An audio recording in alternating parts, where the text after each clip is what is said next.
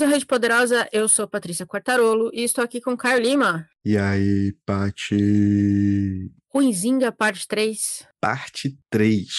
Uma parte cascuda. Puta merda, que livro pesado. Fisicamente, eu tava na sala outro dia lendo. Esse é o tipo de livro que você não pode derrubar no pé. Doeu pra cacete, você não tem ideia. Pesado. Ainda tem esse que é, é capa dura. Aquela folha tipo de vinil, assim, né? Que é grossona. É, é. Kozak, né? Malhando o braço sem querer. Kozak, é qualidade. Na que era 150 prata, 180. Pois é. Bom, hoje nós vamos falar da terceira parte, como nós estamos chamando, do Outono da Idade Média, do historiador e linguista holandês Johan Huizinga, originalmente publicado em 1919, escrito durante a Primeira Guerra Mundial, publicado aqui no Brasil em 2010, pela finada Kozak Naif, conforme acabamos de falar, e em 2021 pela Pinguim Companhia. Então, eu estou lendo na edição da Kozak, o Caio na da Pinguim. Foi traduzido por Francis Petra Jansen. Então, a gente está agora na parte que vai do capítulo 15, a gente leu até o 14 na última, do capítulo 15 ao 20 a gente já vai direto, já começa no simbolismo. Exato. É muito interessante porque ele construiu toda essa redoma de, de situações da vida cotidiana para tentar explicar como esses símbolos funcionavam na sociedade, e agora ele efetivamente entra para uma discussão muito mais filosófica também, né? É muito pesada a forma como ele condensa tudo isso que ele vem trazendo e vai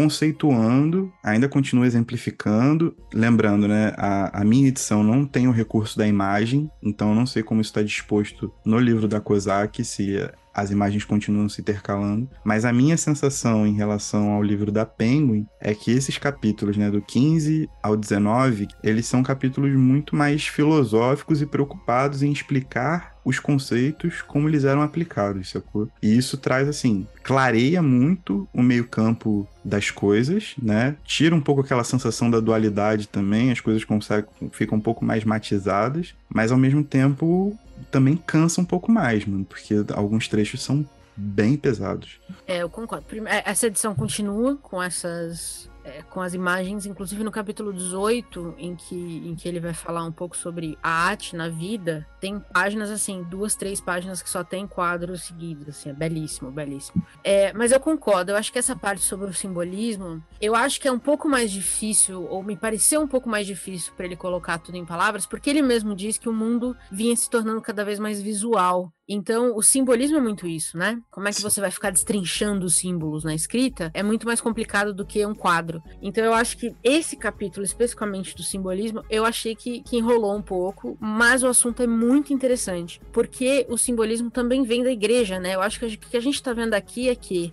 e aí, acho que espero que eu não esteja falando uma besteira muito grande. Se a gente trouxer uma pessoa foda para falar sobre isso depois, eu vou cortar isso aqui do episódio. Tudo da Idade Média vinha da religião. Então, o simbolismo era questão de tudo que vem ou fala sobre Deus tem um simbolismo atrelado. Então, tem o significado que diz e o que não diz. Sim. Que é o que confunde muita gente até hoje. Né? O que não é Exato. é dito que é um absurdo, é uma bagunça total. Que aí cada um interpreta como quer. Exato. Existia e ainda existe uma hierarquização dos símbolos, né? Porque as pessoas uhum. viviam para os símbolos e existiam subsímbolos que arrematavam aqueles conceitos que ficavam um pouco vagos através do símbolo principal. E coisificando, principalmente eu acho que é isso. Tem um, um capítulo, é o 16 ou 17, onde ele fala que o simbolismo, eu não sei se é exatamente esse termo, e a morte da imaginação porque o símbolo ele tinha essa tarefa de transferir uma ideia, uma ideia que era extracorpórea, metafísica, representava, significava e dignificava a vida, e isso fazia com que as pessoas vivessem sobre uma espécie de manual, né? E aí, em dado momento, pela análise do Ruizinga, isso eu acho muito interessante, os símbolos foram ficando tão fortes, tão hierarquizados, que você não conseguia fugir, basicamente, de uma vida que não fosse através desse manual constituído. E isso, obviamente, tinha muita relação com a igreja. Se a gente for analisar um pouco a história, muito por alto, levando sempre em conta todas as bases do momento que a história requer para ser analisado, mas isso acaba sendo uma espécie de constante, sabe? E algumas organizações ainda se mantêm dessa forma, mesmo que sejam organizações que não têm mais o poder de antigamente. Então, sei lá, uma ordem maçônica. Aqui em Paraty, várias casas do centro histórico têm a própria igreja da matriz, que é a principal igreja da cidade, ela tem símbolos maçons, né? E a maçonaria é uma organização que existe ainda. E ela se comunica muito através de símbolos. Então você reconhece que alguém é da maçonaria pela forma como se cumprimenta, pela forma como fala, pelos adesivos que eles usam nos carros, por exemplo, com o compasso e o olho, sabe qual é? Bem como algumas organizações que se fundamentam na religiosidade para também para poder existir, né? Então tem, por exemplo, uma galera de extrema direita que basicamente se comunica por símbolos, né? Tudo é simbólico. Não sei se você já parou para pensar Não, nisso. É, eu acho que a questão da simbologia é o jeito mais fácil de você explicar alguma coisa também para uma, uma população em grande parte analfabeta, né? Então assim, você tá andando na rua, você vê uma cruz. Isso aí. Dependendo de onde você tá, é uma igreja ou é, é a Ku Klux Klan. Aí depende, né? Você tem que ver o que tá acontecendo. Mas então, a simbologia, eu acho que ela é muito importante porque ela é reconhecível por qualquer um. Uma criança reconhece uma cruz hoje. Então eu entendo que é, esse trabalho de você estabelecer simbo um, um, simbolismo e reforçá-lo, assim, tirando todas as, as coisas erradas que ela já fez, esse foi um trabalho de doutrinação da igreja que, que tá muito bem feito. A cruz nunca mais vai deixar de ser, de novo, depende de, de onde você está, uma questão religiosa em grande parte. Da mesma forma que você não consegue mais desvencilhar, sei lá, suástica, tá ligado? Por mais que você fale que, sei lá, suástica é um símbolo hindu lá de era, 20 era, mil anos de, Cristo, mas o mundo como um todo não tem como você associar a suástica a outra coisa, tá ligado? Mas aí eu acho que é uma boa, é uma, um bom exemplo, porque ele entra, né? Ele vai do simbolismo e ele entra no misticismo. Porque Isso. óbvio que humano, o povo sendo, né, gente sendo gente, a gente vai cooptar algumas coisas. Eu acho que é inevitável. E justamente por ter grandes trechos do texto religioso que não é claro e óbvio e é aberto à interpretação, por motivos óbvios, para que a igreja pudesse interpretá-lo como quisesse no momento que quisesse, também leva a interpretações diferentes das pessoas. Então você cria ali um misticismo, né? Basicamente o simbolismo nos leva ao de novo. Se for uma merda muito grande, você deleta isso aqui. Mas o misticismo começa a surgir mais ou menos na mesma época, né? Porque você coopta e meio que transforma como algo seu. É, não necessariamente sancionado pela religião. Eu fiquei pensando muito, eu fui muito levado pro lado das interpretações bíblicas de algumas coisas, né? Por exemplo, a igreja anglicana, que conseguiu cooptar as palavras bíblicas, eu não lembro exatamente quais livros que eram as, os fundamentais, mas tinha muito a questão da prosperidade vir através do dinheiro, né? Tudo era muito ligado. Era, é meio que o coach hoje em dia, basicamente. Né? Só que no século XVIII, 17, 18. O próprio livro de Levítico, né, que tem todas aquelas restrições, você não pode comer carne de porco, você não pode cortar o cabelo, blá blá blá blá blá. blá. Uhum. E quando se chega no máximo do, do, do, simbolismo, você chega a essas regras que são elas, elas são o que são. Não tem como você manobrar absolutamente nada. É bem. Fiquei pensando muito nessas ramificações todas, em como elas ainda fazem muito sentido hoje em dia e como elas conseguiram sair do, do, do âmbito da, da própria igreja, né? Tudo se movimenta por símbolos, né? A TV, de certa forma, o que se tornou o marketing, por exemplo, né? O branding de uma empresa é você criar conexões simbólicas que utilizem toda sorte de sentidos possíveis, né, para fazer uma parada holística, para que todas as conexões que você consiga remeter façam sentido para aquela empresa e aquela empresa tenha um sentido específico para sua vida. É bem doido assim como a gente transforma o sentido das coisas, o tempo passa, mas a gente continua se movimentando por símbolos, por imagens, por construções que vão levando uma galera, né? Todo mundo que vê uma parada amarela e vermelha, por exemplo, um dos primeiros pensamentos vai ser um McDonald's. Não tem jeito, tá ligado? Não tem como. É, eu concordo. A gente teve, né, na conversa com a, com a André, a gente estava falando de capa de livro e tudo mais, e como você pode influenciar a compra de um livro, ou não, dependendo do caso, mas a gente está virando um mundo mais visual e mais iletrado. Então as pessoas leem menos, inter sabem interpretar menos, mas visualmente acho que, acho que nunca se produziu tanto conteúdo visual ou audiovisual, podemos dizer, do que agora, né? E tendo, tendo dito isso, eu queria ler um trecho para você, porque eu queria fazer uma pergunta. Então, mete se você me permite. Eu só não sei se eu garanto a resposta dela.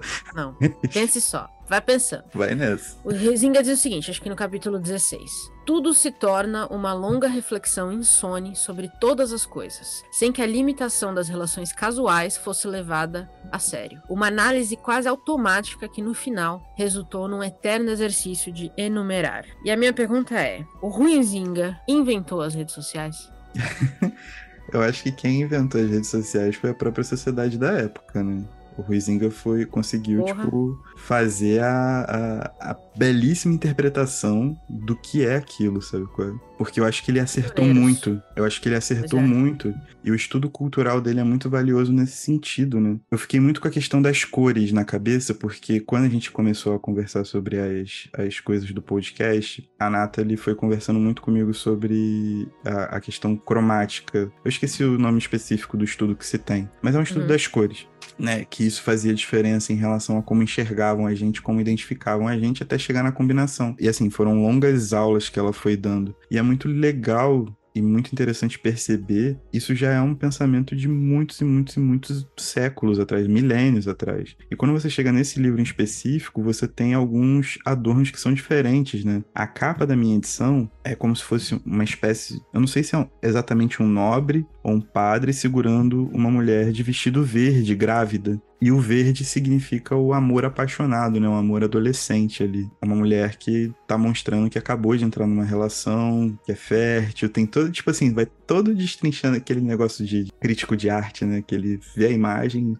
vai dando uns, uns significados da parada. E é muito bizarro, porque é exatamente isso. E, e meio que mostra a futilidade disso para a constituição da própria vida. Tipo, aquilo constituía a vida, aquilo tinha um fim em si mesmo, só que no final das contas, quando a vida tornou-se só aquilo, ela era extremamente fútil, ela não tinha a menor função de ser. Você vive para o mecanismo que vai fazer você ser reconhecido. Em busca do reconhecimento, você alimenta aquilo e assim vai. Então, tipo, a interpretação do Ruizinga é muito esclarecedora nesse, nesse sentido. E aí eu acho que existem vários outros estudos complementares que a gente pode fazer e várias interseções para tentar entender como a cabeça das pessoas funcionam. Mas é bem impressionante que, apesar de serem capítulos que até em alguns momentos são muito chatos, ele bota a gente para pensar legal sobre essas paradas, mano. Eu fico. Eu sempre fico bastante impressionado, assim. Eu tava até conversando no trabalho sobre esse livro, então é uma parada que me chamou muita atenção. É isso, é, eu também acho. É, eu, eu acho que tem trechos até um pouco repetitivos às vezes, Sim. mas que, no geral, a conversa é importante. Eu acho que é aquilo, né? Que a gente já falou várias vezes aqui, que esse clássico, um clássico, ele interpreta o tempo o qual ele diz e o nosso. E aí eu acho essas. Eu, eu acho tem muito paralelo até aqui onde a gente chegou, tem muito paralelo com o nosso hoje, sabe? É, as mídias podem ser diferentes, o formato pode ser diferente, até o papel da cor pode ser diferente. Sim mas os simbolismos são, são diferentes, mas eles estão todos aqui ainda. Eu acho que talvez a gente esteja lendo sobre a época em que isso se tornou, né? É, acho que talvez não, é isso. Em que isso mais teve força, o que mais que começou, né? Porque ele fala, ele também vai falar um pouquinho sobre como as coisas. É, a gente falou muito de dualidade no passado, porque ele falava muito no bom e o ruim, e aí a gente tá falando aqui de simbolismos e de misticismo, e aí ele entra também numa questão de caças bruxas, né? Que é a idade medieval medieval é, é, a grande era da caça às bruxas. Então, meio que uma coisa vai caminhando para outra, sabe? Sim. E ele fala que foi uma época de, de muita depressão emocional e profundo pessimismo, né? A caça às bruxas era meio que isso. E eu acho que esse, essa dualidade que passou a, a existir naquela época sempre existiu e existe hoje ainda, entendeu? Então é, é, por isso que eu menciono, porque a gente ainda pode ter aplicadas, dadas as seus devidas, suas devidas proporções, uma caça às bruxas hoje, sabe? É, inclusive da religião, Sim. por algumas pessoas específicas. Sim tudo, tudo dá pra gente atualizar, na real. Eu vou falar uma parada que eu acabei de pensar. Não sei se você vai concordar comigo, mas eu acho que esse livro, ele coloca a gente para fazer tantos paralelos com hoje, porque ele trata justamente de como todos esses fatores levaram a um esgotamento de modelo. Uhum. Esse livro pega é, ele regionaliza basicamente, né? Tem a parte de ser Países Baixos e fala um pouco de Borgonha, que são as, os dois centros que, que Ruizinga foca, até porque o fim da Idade Média teve diferentes tempos em cada parte da, da Europa Ocidental. Mas ele fala abertamente sobre um esgotamento, onde tudo isso, todos esses mecanismos, tornaram a vida inútil até que houve uma virada, esse modelo de vida foi suplantado por um novo. E eu acho que, de certa forma, durante toda, toda a parte de, do iluminismo, com o renascentismo, depois a Revolução Industrial, com todo o processo de expansão europeia sobre o mundo, expansão e dominação, com toda a parte da modernidade se abrindo, e uma modernidade que é extremamente autofágica, né? Porque foi um período também das grandes revoluções e as grandes guerras que a gente estuda no Ocidente, lembrando sempre. Parece que nesse momento, segundo até a análise de alguns pensadores, está havendo um esgotamento de modelo de vida. E aí são sintomas que são muito parecidos, sacou? Quando a gente fala de rede social e as pessoas vivendo por serem símbolos e retroalimentando essa imagem, e você não conseguir criar mais formas de falar, de mais possibilidades de linguagem que não sejam a repetição e a repetição e a repetição do mesmo formato até que aquilo se esgote e, e as pessoas comecem a viver muito mecanicamente dentro do seu cotidiano, eu acho que a gente se interessa por esse livro de uma maneira completamente aleatória, mas com o processo de leitura que a gente está tendo, parece que a gente está reconhecendo um novo esgarçamento de modelo, sacou? Parece que o modelo de vida que a gente está sustentando hoje sobre os nossos ombros cansados de trabalhadores, ele parece totalmente esgotado, parece não fazer sentido. É exatamente isso que eu sinto, inclusive. Tipo, várias horas do meu dia, paro tudo que eu tô fazendo e falo, isso não faz sentido nenhum. Mas ao mesmo tempo, tipo, eu preciso me manter, eu preciso trabalhar, eu preciso fazer as coisas, tenho as obrigações para cumprir. E você vai tocando. Mas cada vez é uma vida mecanizada, é uma vida que se movimenta a partir de, de da coisificação do teu próprio bem-estar e da sua própria subjetividade também, mano. E eu acho que é aí que pega essa cor. Aqui a nobreza já não é mais muita coisa. Povão, povo, essa entidade, povo, também já tá se movimentando dessa forma e tudo meio que caminha para um fim para uma decadência mesmo, até que haja um,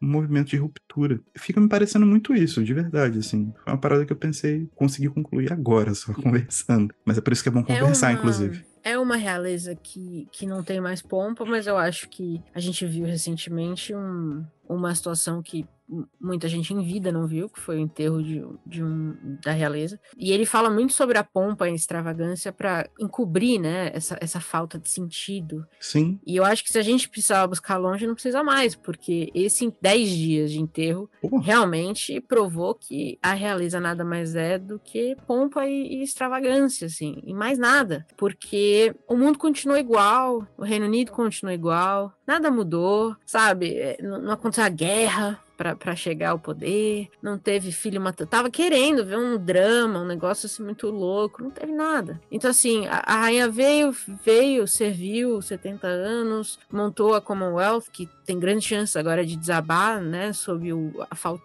de carisma absoluto do, do, do, Charles. E foi, tá tudo igual. Né? Houve uma época, houve um tempo, em que a morte de um rei realmente mudava, talvez, a geografia da Europa, Sim. dependendo do que fosse acontecer. E essa foi só, só uma rainha que foi enterrada. Não que ela não tivesse influência na política, porque ela tinha certa influência, mas eu acho que vendo um pouquinho do que eu vi de, das, das, das, das cenas do, do enterro, assim, é tudo muito coreografado, né? Tudo é, é, muito mais uma demonstração de pompa do que qualquer outra coisa. Sim. O que eu acho mais bizarro é que se você colocar, né, que nessa época, por exemplo, do final da, do, da Idade Média, desse ocaso da Idade Média, a, a própria realeza já era uma parada vazia, né, já era um emplastro para segurar, é, para segurar não, mas para era uma cama para pequena burguesia começar a ascender. Hoje você vê também que se, por exemplo, um detentor dos meios de produção, um bilionário, tipo um Jeff Bezos morre, óbvio, né? Ele tem vários discípulos e fãs por aí. Né? Essa profissão fã de bilionário é maravilhosa. Mas o mundo também não, não vai entrar em choque, tá ligado?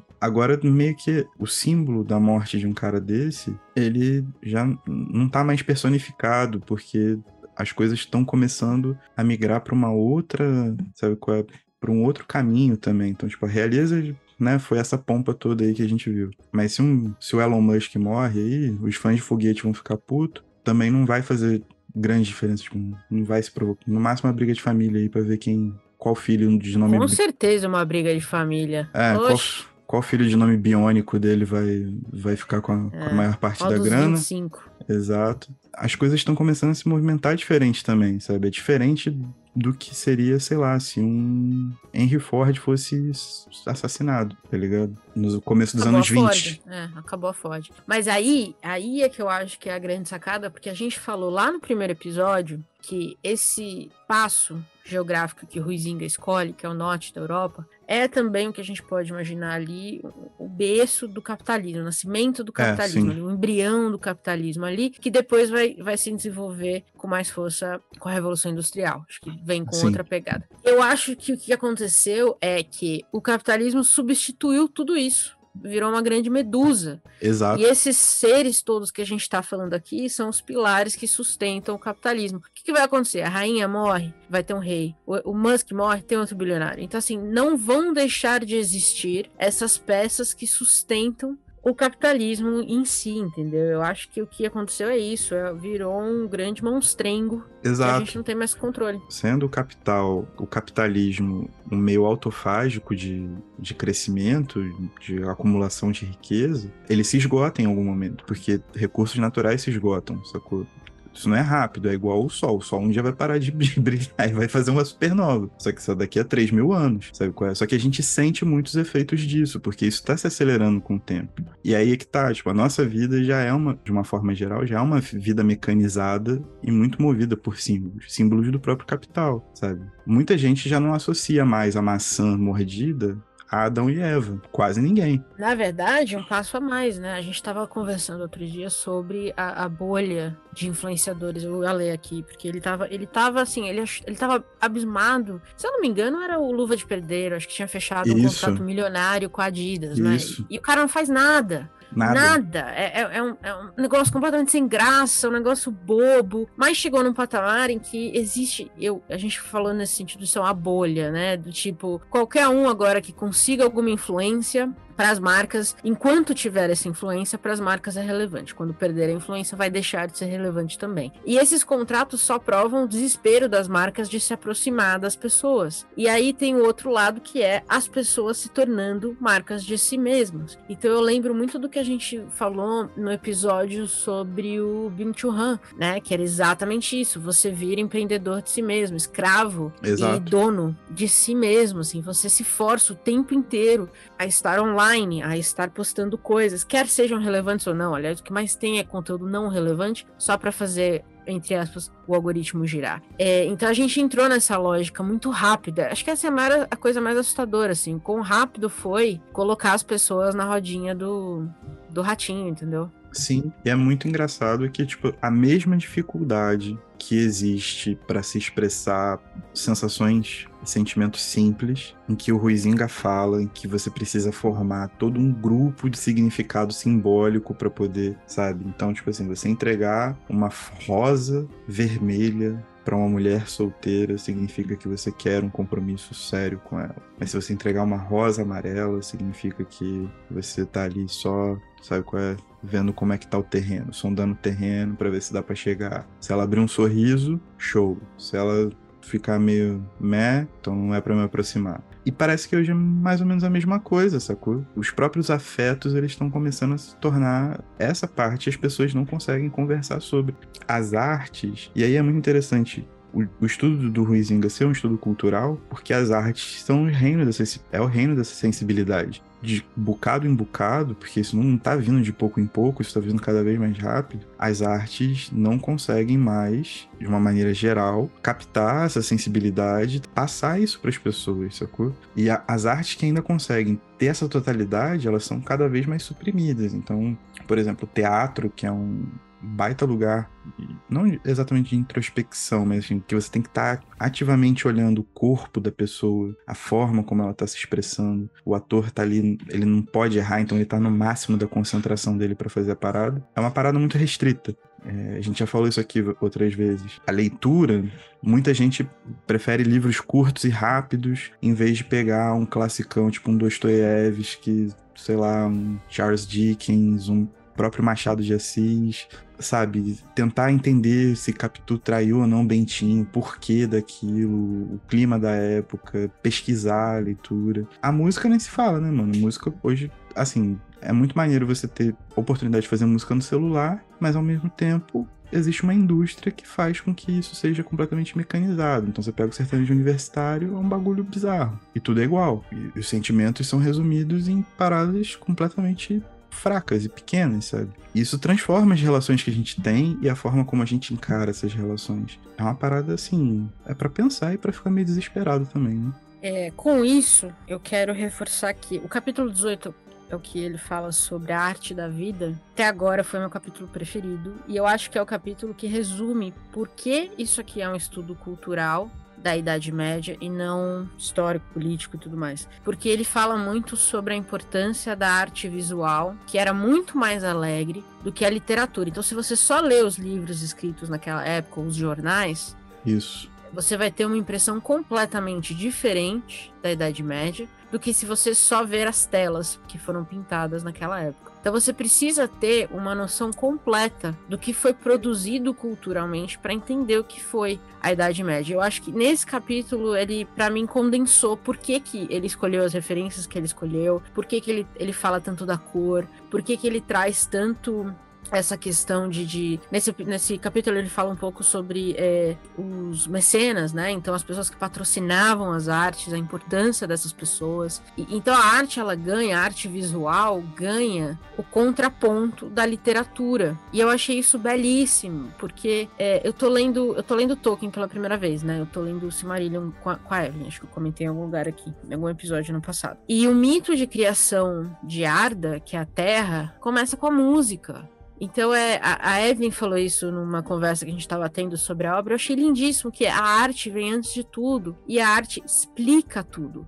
Só que a arte não é uma coisa só, né? Então, então nesse caso aqui, ele fala um pouco de música, mas como música ainda não era muito é, letrada na época, né? Era mais, era mais o som por si só, ele foca muito na, nas pinturas e na literatura. Então, a arte que você enxerga e a arte que você lê. E como elas se complementam. E, e eu achei, esse capítulo todo, eu achei belíssimo belíssimo, belíssimo. E eu acho que isso é hoje, né? Isso é hoje ainda mais forte, ainda mais forte. Isso chama muita atenção, mais uma vez, porque a arte é o campo em que você tem a total liberdade de criar. E tudo isso que ele está falando é linguagem, sacou? É uma forma de linguagem, é uma forma de estabelecer comunicação com o outro, com o próprio tempo. E para os tempos que vêm depois, já que isso é documentado, né? Isso são artefatos históricos. E aí o que assusta é quando essa arte fica estagnada, sacou? Quando ela já não, não passa a fazer. Ela tem um fim em si mesmo. É em si mesmada. Que é muito do que a gente vê hoje em dia também. Tipo, esse esgotamento, essa, esse cansaço, essa preguiça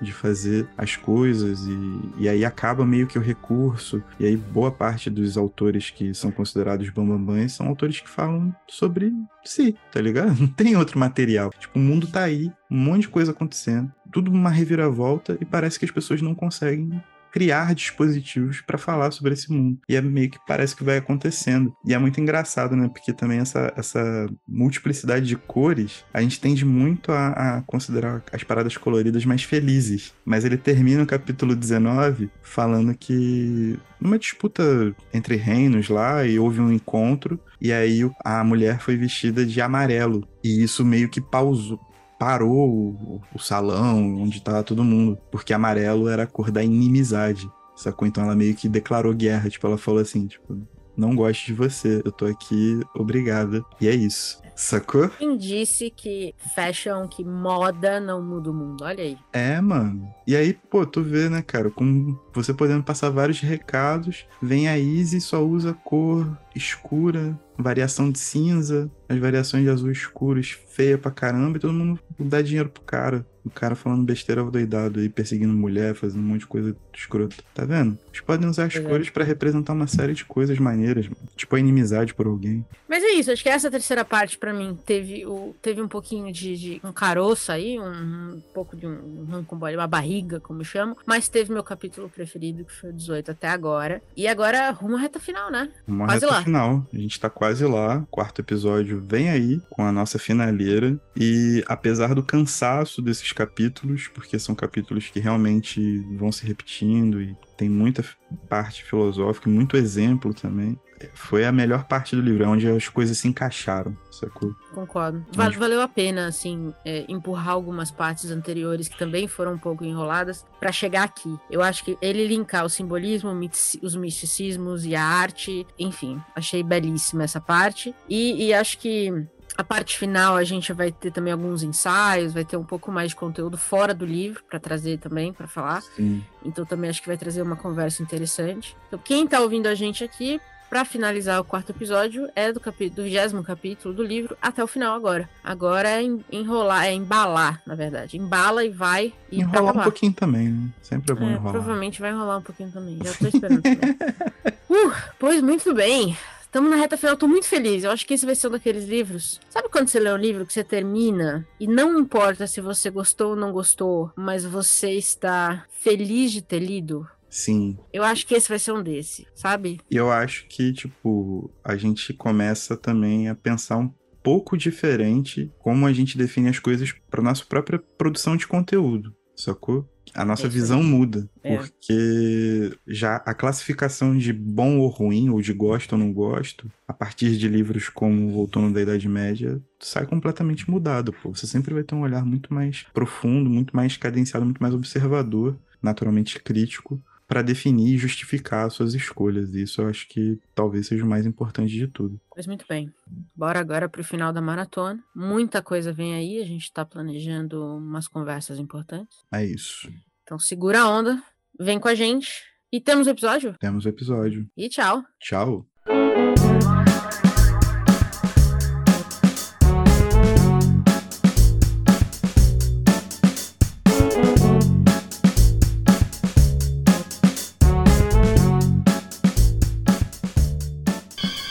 want you to know the power of the underground. We'll fight alone, just as we used to do in those days. All right. Fight just like we used to do.